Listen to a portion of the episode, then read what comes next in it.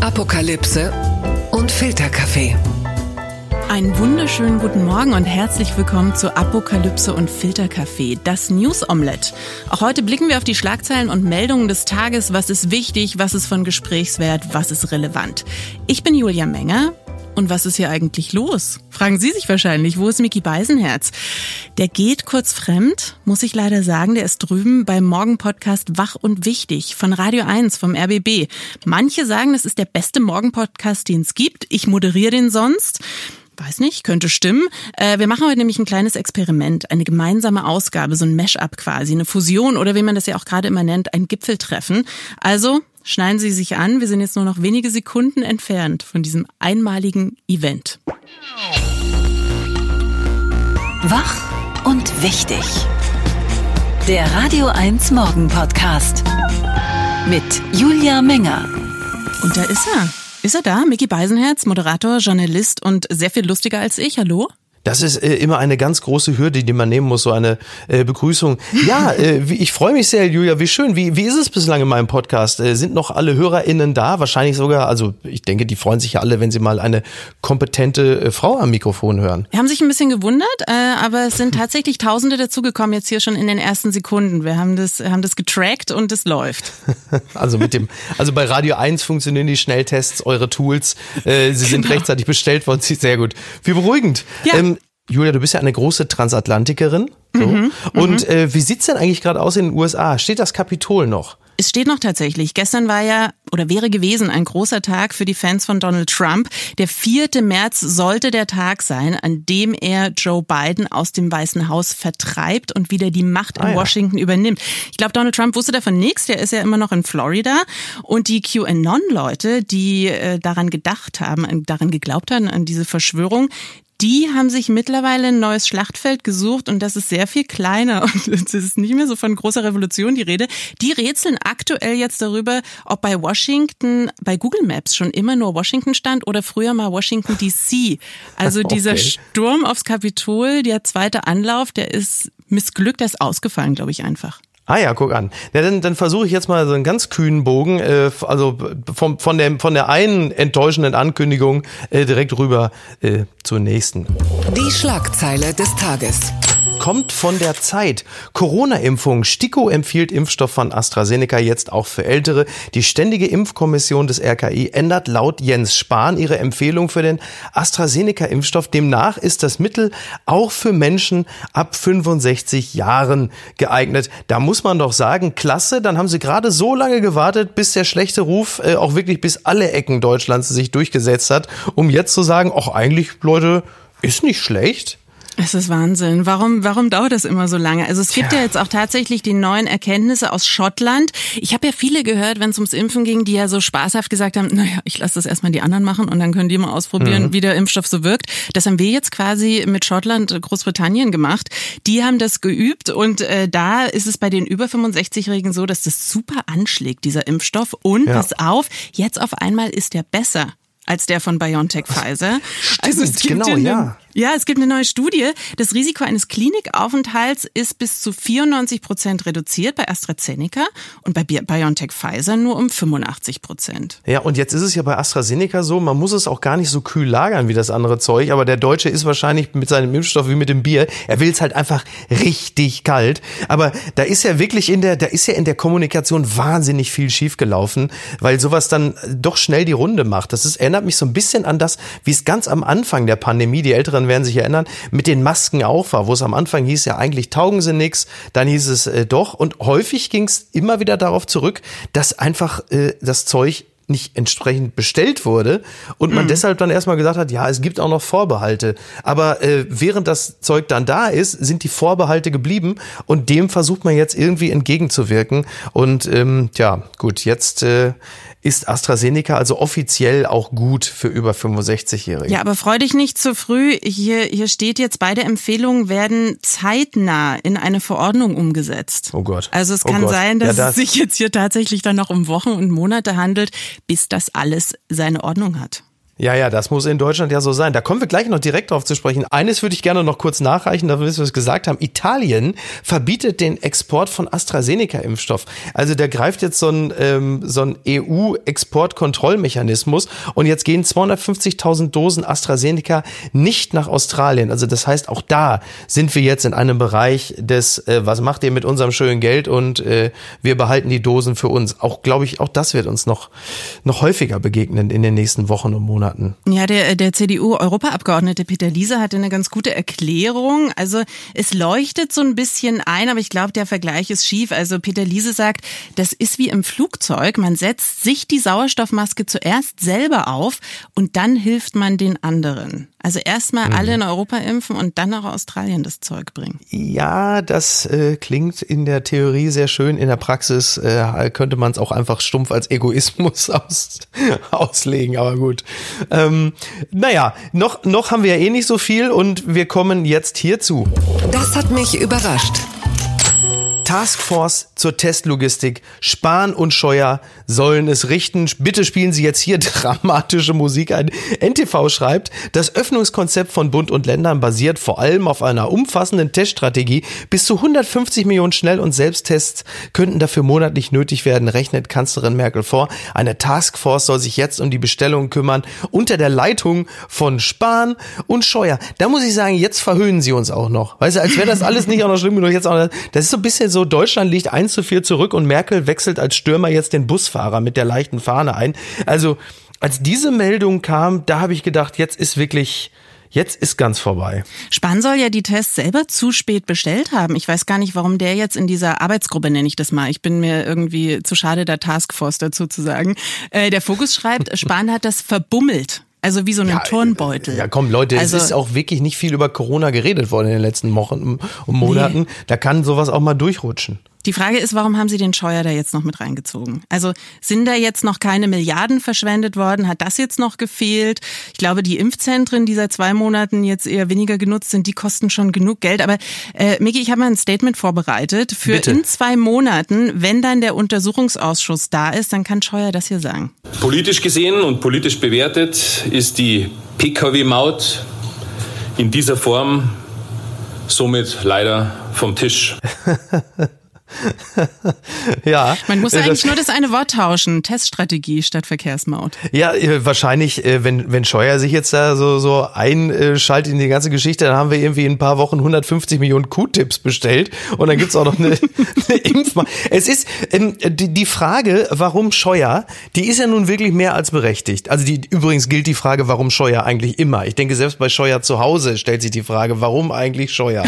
Aber insgesamt, das möchte ich schon nochmal bilanzieren ich bin, also der dritte Dritte war der Tag, an dem ich zum Wutbürger wurde. Da kippte es. Also nach fast einem Jahr Pandemie bin ich jetzt wirklich an dem Punkt, wo ich äh, weil das, was wir eingangs zitiert haben, ja, dass diese ganze Geschichte, diese ganzen neuen Maßnahmen basieren auf einer zügigen Test- und Impfstrategie, die gibt es ja nicht. Also das, die sagen mhm. ja jetzt ja so Ende des Monats müssen wir dann mal anfangen, wo du sagst, Leute, äh, hier brennt allen der Helm und ihr sitzt da äh, und sagt, ja, da müssen wir dann so Ende des Monats geht's dann aber richtig los. Und da muss ich sagen, das kann ich verstehen. Dass, also da ist so Bürokratie so als Selbststrangulationswerkzeug. Hast du diese Tabelle dir ausgedruckt? Ich habe die ausgedruckt. Ich versuche seit seit gestern früh da durchzusteigen, was damit gemeint ist.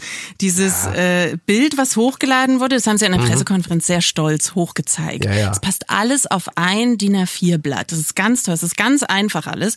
Dann haben sie gesagt, äh, man kann sich das runterladen. Dann habe ich ewig danach suchen müssen.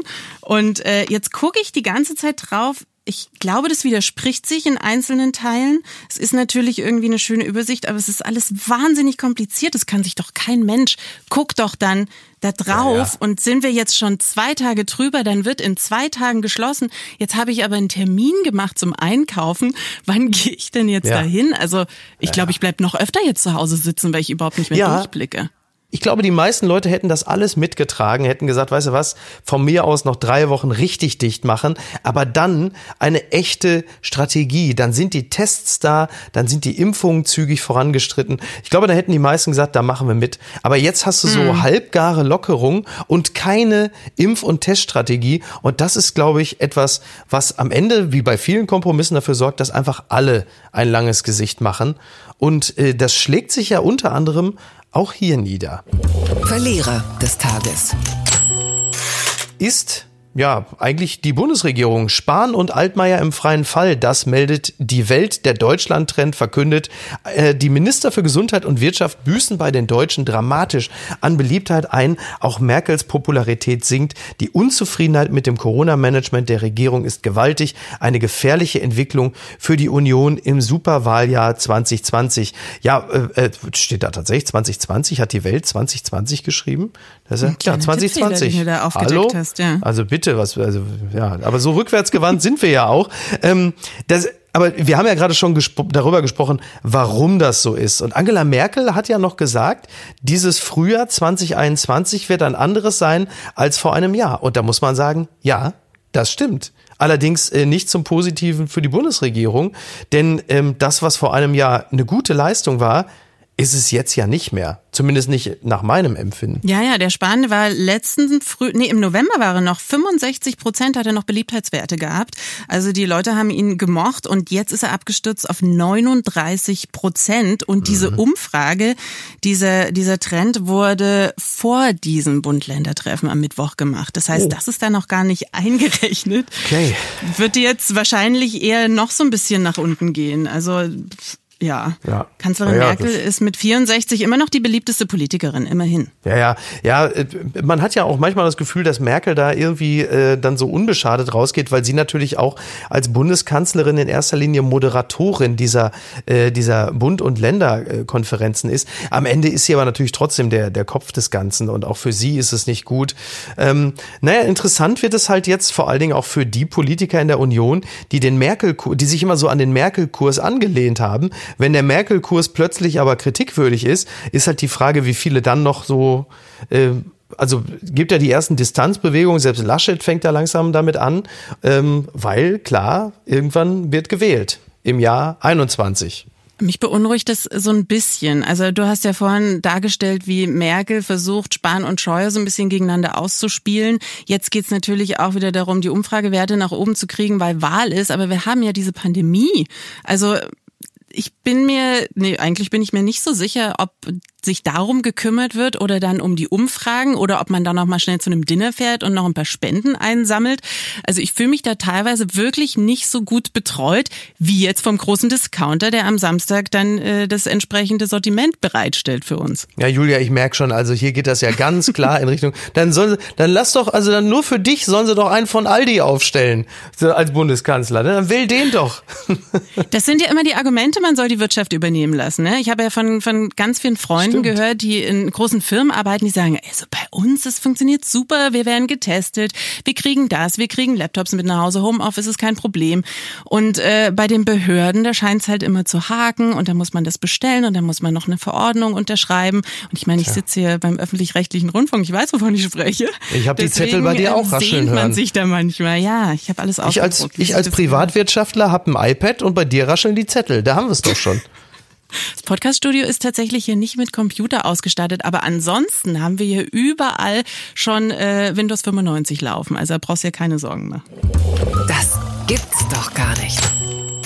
Der Business Insider meldet, nächste Durchsuchung im Bundestag ließ sich CDU-Politiker aus Aserbaidschan bestechen. Nur eine Woche nach den Bestechungsvorwürfen gegen Unionsfraktionsvize Georg Nüßlein hat der Bundestag am Donnerstag auch die Immunität des CDU-Politikers Axel E. Fischer aufgehoben. Also das Ganze hat wohl was mit dem Europarat vor ein paar Jahren zu tun, mit der Parlamentarischen Versammlung. Und Fischer soll angeblich von Aserbaidschan bestochen worden sein, um sich positiv für das Land einzusetzen umzusetzen. Ich sage es jetzt mal ganz vorsichtig, äh, auch im Zusammenhang mit äh, CSU-Mann Nüsslein, ist ja gar nicht so überraschend, dass Vertreter der Partei, die das mit den Impfungen nicht hinkriegen, dass die zunehmend ihre Immunität verlieren. Ne, kleiner kabarettistischer Gag, es tut mir leid.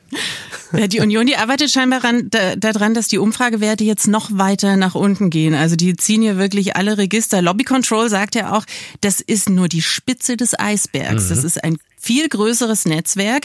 Man muss da jetzt in der Union und der Unionsfraktion das ganze Geflecht aufklären. Also da könnte noch sehr viel mehr äh, an die Oberfläche kommen. Ja, da gibt's auch noch so ein paar Dinge. Ne? Du hast ja einerseits auch noch ähm, hier den Kollegen Laschet und äh, Van Laak, was ja auch so ein bisschen fischig die war. Mhm. Und sowas ähnliches soll es wohl auch geben im Zusammenhang mit äh, Jens Spahn und einer Firma namens Fiege, die wohl aus seinem Wahlkreis kommt oder so, irgendwas aus dem Bereich. Auch da soll es irgendwie eine, einen Vergabeprozess gegeben haben, der äh, nicht nach den klassischen Ausschreibungsprinzipien gelaufen ist. Nur in diesem Falle ist ja häufig eine Notsituation da und da wird ja sowas gerne auch mal ein bisschen äh, gebeugt und gedehnt. Es ist also grundsätzlich, sage ich mal, jetzt nicht ganz verkehrt, einen kritischen Blick äh, auf die Union zu werfen. Haben Sie nicht auch gerade so ein neues Lobbygesetz verabschiedet, wo Lobby genau. Control auch schon wieder gesagt hat, na ja, das ist jetzt eigentlich nur so ein Lobbyisten-Telefonbuch, was Sie vorgestellt haben, aber so richtig Kontrolle ist da trotzdem nicht am Start. Also das wird auch in Zukunft passieren. 22.000 Euro hat hier der Herr Fischer verdient damit, dass er für Aserbaidschan geworben hat. Und die haben doch ihre Diäten erst erhöht. Also ich meine, 22.000 Euro, das haben die doch in, in drei, vier Monaten tatsächlich drin an normalem ja, Gehalt. Das finde ich auch so faszinierend. Das ist immer so jämmerlich wenig, weil das, was Nüsslein da an Provision verdient haben muss, ja, wenn es denn so war, das ist ja ungefähr im selben Bereich. Äh, also ich verstehe es gar nicht. Ich meine, das sind zwei Dinner mit Jens Spahn. Ne? Das ist ja jetzt, also, das ist ja auch ein bisschen dünn. Oh, ich dachte, du wärst längst tot. Die Sendung mit der Maus wird 50 Jahre alt und ich glaube sowohl du Julia, du bist jünger als ich, aber ähm, das umfasst ja dann schließlich auch den Zeitraum von 50 Jahren. Also ich bin jetzt seit ungefähr 43 Jahren äh, mit der Maus vertraut. Hast du auch so mhm. eine emotionale Nähe zu dem Nager? Ich bin relativ spät dazugestoßen, muss ich sagen, also erst nach 89. Aber ich erinnere mich natürlich, natürlich an die, mit die erste Folge, die ich gesehen habe. Es war mit der Zahnpasta die Folge. Das muss irgendwann in den 90ern ah. gewesen sein. Wie kommen die Streifen in die Zahnpasta? Ach, geil. Das hat ja. mich so fasziniert, auch weil wir im Osten, soweit ich mich erinnern kann, da war ich noch sehr klein, hatten wir keine Streifen auf der Zahnpasta. Und dann habe ich hier, äh, ich habe es nochmal rausgesucht, wirklich gebannt zugeschaut. Schon oft haben einige von euch geschrieben, zeigt doch mal, wie die Streifen in die Zahnpasta kommen. Also gut. Und äh, ich finde es super, weil Armin Maywald erklärt dann mit Beats 1991, habe ich jetzt gerade nochmal geschaut, wie das genau funktioniert. Ach, das ist ja abgefahren. Ein Riesenbottich steht in Berlin. Da ist bis zum Rand nur Zahnpasta drin. Aber alles weiß von Rot keine Spur und die roten Streifen bekommt man auch nur, wenn man von der weißen Paste etwas klaut und das in einen zweiten Kessel haut. Also, hallo, oder? Ja, Wäre Zeit für einen Remix. Das ist ja der, der, der Blendax Blendy Funk oder so, ne? Toll. George gut. Clinton, ja, George Clinton featuring äh, der Blendax Bieber oder was. Nee, echt geil, toll. Ja, ich, ich bin, ja, ja, also ich habe das natürlich einen Hauch früher schon verfolgt und war auch immer total begeistert, ganz gebannt, zumal man als Erwachsener, ich habe ja eine kleine Tochter, ja immer auch äh, genau die Dinge lernt, die man ja eigentlich so einem Kind äh, erklären sollte, aber nicht kann, weil man es einfach nicht weiß. Ähm, aber vielleicht jetzt am Sonntag könnte doch äh, Armin Maywald und Christoph und wie sie alle heißen und Ralf Kaspers könnten doch mal einen Film produzieren, äh, wo sie Jens Spahn zeigen, wie man Schnelltests organisiert. Das wäre doch vielleicht auch mal ein Zeitpunkt. Ein kleiner Skandal übrigens auch, oder? Dass die Maus ihren 50. so richtig groß feiern darf. Ich glaube, da sind viele Jubilare so ein bisschen neidisch. Also wenn dann am Samstag die große Show läuft im ersten, am Sonntag ja. läuft dann, glaube ich, die, die richtige Jubiläumsfolge. Ich weiß nicht, ob das auch für Missgunst sorgen könnte, aber gut, die Vermutlich. Maus. Der ist keiner böse, oder? In welcher Impfgruppe ist die Maus denn eigentlich? Ich glaube, die hat, hat sich schon selber versorgt. Ganz weit vorne. Deutschlandfunk Nova schreibt, Amazon eröffnet Supermarkt ohne Kassen. In London hat Amazon einen Supermarkt ohne Kassen eröffnet. Das Konzept dahinter ist so ähnlich wie in den Amazon Go-Läden in den USA. Kundinnen und Kunden können einfach Artikel aus dem Regal nehmen und das Geschäft verlassen. Um ganz ehrlich zu sein, das haben wir früher als Schüler im Nettomarkt neben der Schule auch immer so gemacht. Äh, aber in diesem Falle ist es wohl so, dass Kameras und Sensoren in den Regalböden registrieren, wer was mitgenommen hat und das Ganze wird dann in der App abgebucht. Ähm, ist natürlich grundsätzlich sehr praktisch. Man hat auch keine äh, keine Frührentner an der Kasse hinter sich, die einen darauf hinweisen, dass man keinen äh, Warentrenner hingelegt hat.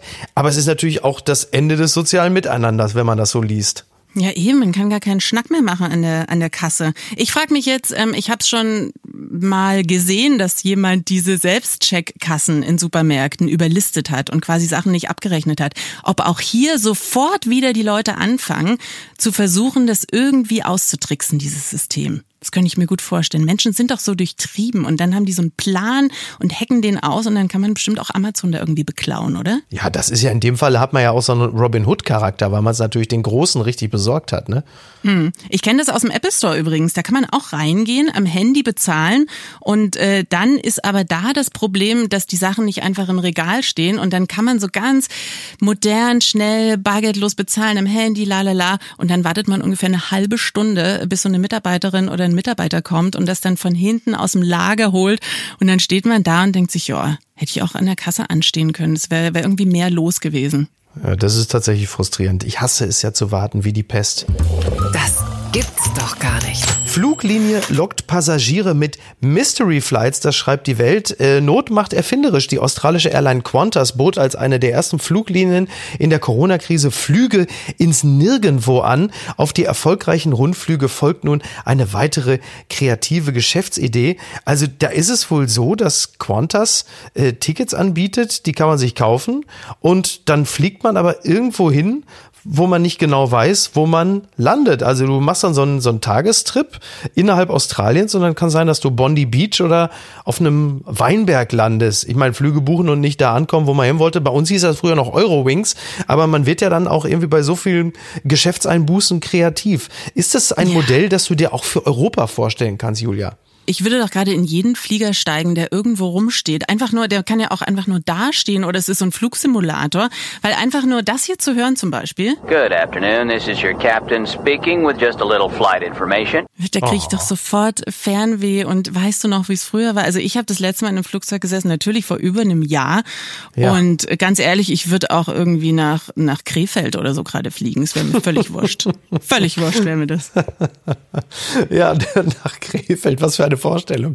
So äh, vom, vom BR ab, ab zum, man weiß ja auch, der berühmte Flughafen in Krefeld. Ja, ist, ja, in Australien ist es ja übrigens auch egal, äh, wo du rauskommst. Du kriegst ja sowieso Hautkrebs oder irgendein tödliches Vieh beißt oder sticht dich. Also das ist die Gewissheit, so die man immer haben kann. Ne? Also das ist, Aber ja. hast du mal geschaut, was das kostet, diese Flüge? Also diese ja, die Mystery Flights teuer, ne? und die sind inland und dann kostet es 477 Euro. Das ist das günstigste. Es geht bis ja. über 1000 Euro. Da kriegt man dann wohl auch Hotel mit drin und ein Frühstück. Aber es ist mhm. immer bei diesen All-Inclusive-Frühstück angeboten, ist bestimmt einfach nur eine Semmel und eine Scheibe Käse oder so. Davon ist auszugehen. Da sind wir wieder bei Krefeld. Ja. Die unbequeme Meinung. Herzogin Meghan, sie greift Queen Elizabeth im Oprah-Interview an. Das berichtet die Gala. Herzogin Meghan macht dem Palast und damit indirekt Queen Elizabeth als dessen Oberhaupt im TV-Interview mit Oprah Winfrey schwere Vorwürfe. Das zeigt ein neuer Trailer für die Sendung, die am 7. März ausgestrahlt wird. Ähm, Julia, ich gehe fest davon aus, du bist ein glühender Royal und wirst äh, dieses Interview mm. sehnsüchtigst. Äh, ja, okay. Merk schon. Also nein und ja. Also seit The Crown habe ich sehr viel weniger Lust auf diesen ganzen Royal-Quatsch, auf diese Berichterstattung, weil man da sieht, dass die alle ganz, ganz schrecklich unglücklich sind. Deswegen finde ich es natürlich super, dass Meghan und Harry da ausgebrochen sind. Und dann war das aber für mich auch irgendwie abgeschlossen. Also sie wollten ihre Ruhe und da habe ich drauf gehört irgendwie. Jetzt habe ich aber diesen Trailer gesehen, dieses kleine Video, diese Ankündigung und äh, Oprah hat ja so kleine Ausschnitte zusammenschneiden lassen, natürlich total dramatisch und also ich glaube, das wird schon krass. Ja. I don't know how they could expect that after all of this time, we would still just be silent if there is an active role that the firm is playing in perpetuating falsehoods about us. Das ist Megan und da ist dann immer so Bam dazwischen und so dramatische Musik. Ja, ja. Also ich glaube, das ist die fünfte Staffel Crown jetzt äh, in, in Echtzeit quasi. Megan sagt, sie wurde gemobbt. Sie nennt das Königshaus auch The Firm die, Ja. die Firma. Und äh, das hätte sich auch aktiv daran beteiligt, ständig Falschaussagen über sie zu verbreiten. Die Queen nennt übrigens das Königshaus The Firm. Das wusste ich auch nicht. Ja, es kommt so ein bisschen, hat so ein bisschen was von The Sopranos, so, ne? Ähm, wenn man Ja, das ja, ja. vergleicht. So gibt's dann so eine Omerta. Es ist ja, geht ja aus dem Königshaus auch immer raus, die, das, die, äh, die Maßgabe niemals beschweren, niemals erklären. Deshalb muss das ja auch unglaublich wehtun, gerade bei den Windsors, dass äh, Meghan und auch Harry da so vergleichsweise geschwätzig sind. Im Grunde genommen ist ja Meghan Markle die Thomas Markle der Queen. So, also, so, also wenn, du, wenn, wenn du verstehst, was ich meine, so dieses, dieses wahnsinnig geschwätzige Familienmitglied, wo man sich eigentlich nur wünscht, jetzt lass doch endlich mal äh, den Privatkram jetzt hier weg. Wir können es nicht mehr ertragen. Ähm, das Einzige, also ich gehe fest davon aus, dass es für Meghan keine leichte Zeit äh, im Palast gewesen ist. Das glaube ich auch, weil eine amerikanische Schauspielerin, die da reinkommt, ist natürlich einfach mit den traditionellen Gepflogenheiten ähm, britischer oder auch europäischer Königshäuser ja nun überhaupt nicht vertraut und wird wahrscheinlich auch ein paar Mal gedacht haben, was ist denn hier schief gelaufen? Ähm, auf der anderen Seite ist es immer ein bisschen fragwürdig, wenn du eigentlich nur die Ruhe und Abgeschiedenheit wünscht und plötzlich bei Oprah sitzt. Also quasi im Grunde genommen Ja. der amerikanischen Queen. Na, aber die brauchen ja auch Geld. Also die, die wurde ja gemobbt angeblich im, im Palast, heißt es. Und Ja. äh, ich eigentlich wäre es doch auch ganz angemessen, wenn die Queen jetzt im hohen Alter auch noch mal so eine Generalabrechnung machen würde. Also auch noch mal so alles rauslassen. Die haben sich ja auch sehr beschwert, dass The Crown nicht akkurat äh, dargestellt Mhm. wurde, wa- was da los ist im Palast. Also noch mal so eine so eine Richtigstellung, bei der muss es doch so brodeln innerlich, was alles falsch berichtet wurde und wie es denn eigentlich ist. Und das will man doch erzählen, oder? Ich hoffe, die hat eine Therapeutin, eine gute. Die Queen? Ja. Ja, also Nicht? wenn die, Meinst du, die frisst ja, das alles in sich rein? Ich- Das ist eine sehr gute Frage. Also bei Queen Mom war es ja so, sie hat es einfach immer weggetrunken. Äh, wie die Queen damit umgeht, weiß ich nicht. Ähm, also ich, ja, ich, irgendein Hobby wird sie hoffentlich haben. Ne? Unterm Radar. Ihr liefert ja bei euch im Podcast immer die Zahl des Tages und die wollen wir hier natürlich auch nicht verschweigen. Die Zahl des Morgens. ist die 40, denn 40 Prozent der deutschen Singles machen gerade Dates per Zoom. Oder FaceTime oder Skype oder vielleicht auch Teams, wenn es so ein Arbeitsplatz-Flirt ist. Bist du Single, Mickey? Nein, ich bin nicht Single. Ah, okay, dann weißt du nicht, wie das mit Daten aktuell ist. Ich nämlich auch nicht. Ich glaube, wir haben Glück, weil wir haben jemanden zu Hause zum Umarmen oder zum uns streiten, je nachdem, wo, wonach uns da gerade ist. Aber äh, Corona hat das Dating in Deutschland verändert. Das hat hier diese Umfrage nicht so ganz überraschend rausgefunden vom IT-Verband Bitkom. Und von diesen jetzt am Bildschirm datenden Singles sagen auch fast alle, dass sie das bitte auch nach der Pandemie so weitermachen wollen. Also Ja, auch in Zukunft erstmal so ein Bildschirmdate. Das ist ja auch jetzt mal aus, äh, also erstmal muss man natürlich sagen, 2021 ist das Jahr, in dem man schon zu Beginn des Dates ohne Hose da sitzt. Das ist ja auch eine interessante Entwicklung. Aber jetzt mal, auch jetzt aus, aus sicherheitsrelevanten Aspekten stelle ich mir das für Frauen tatsächlich wirklich gut und richtig vor, dass man erstmal äh, ein, ein etwaiges, äh, ja, eine, ein, ein Verpartnerungsmaterial erstmal in so einem Zoom-Meeting mal checkt, um schon mal die erste Hürde äh, digital nehmen zu können. Ich glaube, dass das schon auch ganz, ganz gut und hilfreich ist, sich nicht gleich von so einem Irren da bedroht zu sehen, wenn man mit dem erstmal zusammen bei Vapiano sitzt. Das ist tatsächlich auch eins der Argumente gewesen. Also Sicherheit und man ist auch weniger nervös, weil man ist ja zu Hause in seiner gewohnten Umgebung. Gibt auch nicht so diesen komischen Moment, wenn die Rechnung kommt und na, wer bezahlt jetzt und getrennt oder Oh Gott, ja. soll ich es übernehmen? Aber äh, ich frage mich, was das Äquivalent ist, wenn man das Date dann abbrechen will. Also da gibt's ja so den alten Trick, man geht ans Telefon, was ja gar nicht geklingelt hat und sagt, oh, meine Freundin hat einen Notfall, ich muss jetzt ganz schnell weg, tut mir total leid, ich melde mich. Aber wenn man da zu Hause sitzt auf der Couch, da ist es natürlich ein bisschen schwierig. Also Julia, ich sag's mal so. Im strukturschwachen Deutschland kannst du dich jederzeit auf schwaches Internet berufen in einer solchen Situation. Das heißt, man nimmt den Laptop, wackelt dann so ein bisschen dran rum und Genau. äh, klappt dann einfach zu. Exakt das.